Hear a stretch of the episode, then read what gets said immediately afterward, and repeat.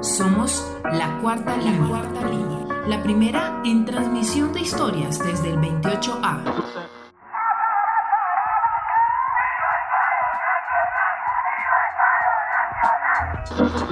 Visibilizamos realidades y transformamos su percepción. A 25 días del paro hay muchas cosas por. Soy Ángela Escobar, manifestante de Puerto Resistencia. La primera línea de Cali en el marco del paro nacional. Dentro del grupo de ciudadanos que hacen uso de su derecho a la protesta durante el paro nacional que inició el 28 de abril, se encuentran los que la comunidad denomina primera, primera línea.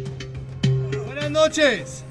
Siendo la 1 y 16 de la mañana, 10 de mayo del 2021, estamos aquí reunidos porque nosotros como Puerto Resistencia...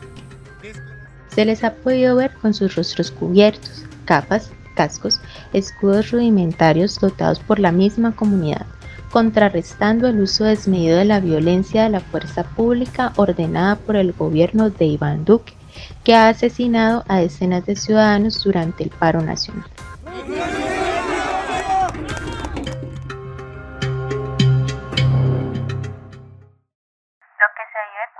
Llega la policía y su violento escuadrón antidisturbios no es una confrontación entre iguales. Nos atacan sin piedad, nos atacan sin pensar en que hay niños, porque en Siloé han muerto niños, han muerto ancianos.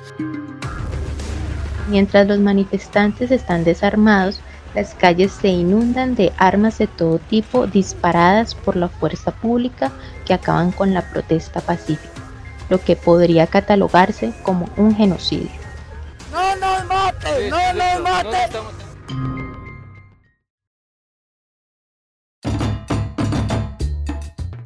Los chicos de la primera línea, en su mayoría, son personas jóvenes que habitan cerca al punto de resistencia, que no tienen educación, no tienen vivienda ni trabajo.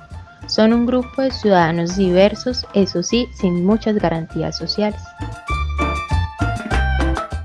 Algunos cuentan con el apoyo de su familia. Me llamo Claudia, yo soy madre comunitaria, lucho, apoyo el paro porque lucho por mi hija, tengo una niña de 5 años, eh, estamos haciendo una olla comunitaria para Paso Aguante, que son tres. Otros no tienen a nadie. Unos que han tenido acceso a la educación superior, otros que apenas han terminado su educación secundaria o media. Muchos de ellos vienen huyendo de la violencia en sus territorios. Otros tantos han perdido sus empleos por la pandemia. Varios han quebrado sus emprendimientos. Contadas personas cuentan con lo básico para vivir y aún así creen que es el momento de alzar la voz para demandar los derechos que el Estado está obligado a garantizarle a toda la sociedad en general.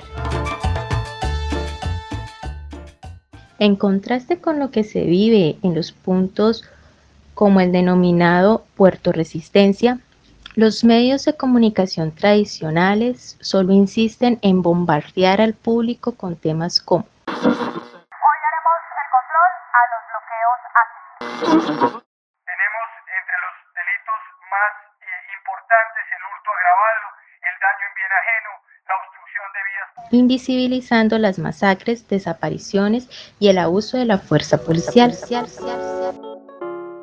Para otros sectores sociales que desde su lugar de privilegio no comprenden lo que pasa o pareciera que no les interesa, hacen uso de su discurso dominante desde la fobia a la pobreza, el clasismo y racismo característico del grueso de la élite caleña. Yo aprovecho para agradecerle públicamente a la comunidad indígena del Cauca que se está retirando de la ciudad de Cali, porque se equivocaron al venir acá.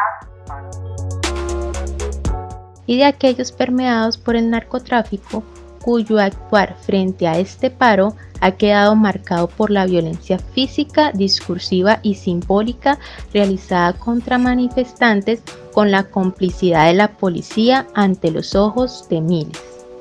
Disfraces de la gente de es muy sencillo, solamente colocarse un jean o una pantaloneta de marca Tommy, una camisa polo y un sombrero gadueño. Por supuesto, bajarse de la Toyota Prado blanca, ese es el combo de la gente de bien.